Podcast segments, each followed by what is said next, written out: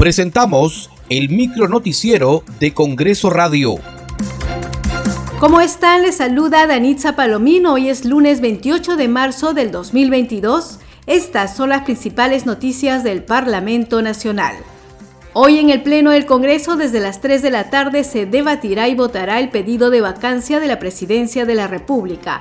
De conformidad con lo establecido en el reglamento del Parlamento, el presidente de la República, Pedro Castillo, puede ejercer personalmente su derecho de defensa o ser asistido por un abogado hasta por 60 minutos. Escuchemos al oficial mayor del Congreso de la República, Hugo Rovira, quien nos brinda más información sobre este procedimiento parlamentario. Entonces se le cita para que venga al Congreso a responder, eh, a ejercer su derecho de defensa. Puede venir él o puede ser asistido por un abogado. Siempre ha venido el presidente en otras eh, oportunidades. Y una vez terminado su derecho de defensa, eh, comienza el debate de la, de la moción y para aprobarla se requiere una votación superior a la de la admisión. Estamos hablando de los dos tercios del número legal de congresistas, es decir, 87 votos.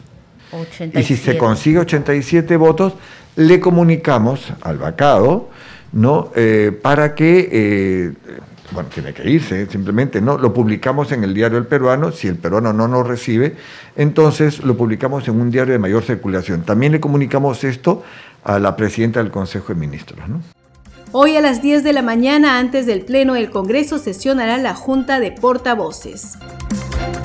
En el marco de la campaña Colegios en Emergencia, los congresistas han constatado las malas condiciones en las que se encuentran varias instituciones educativas públicas del país, por lo que la Comisión de Educación recopilará toda esa información para remitirla al Ministerio de Educación y realice las medidas correctivas. Así lo anunció el presidente de esta comisión, el congresista Edras Medina, quien a través de un oficio pidió a sus colegas parlamentarios que alcancen información detallada sobre la situación encontrada en los colegios públicos del país. La Comisión Especial de Selección de Candidatas o Candidatos Aptos para la elección de magistrados del Tribunal Constitucional resolvió en la víspera incluir a dos postulantes más para que continúen en el proceso. De esta manera, estos dos postulantes se suman a los 26 que pasarán esta semana entrevistas personales. Muchas gracias por acompañarnos en esta edición. Nos reencontramos mañana a la misma hora. Hasta aquí el micro noticiero de Congreso Radio, una producción de la Oficina de Comunicaciones del Congreso de la República.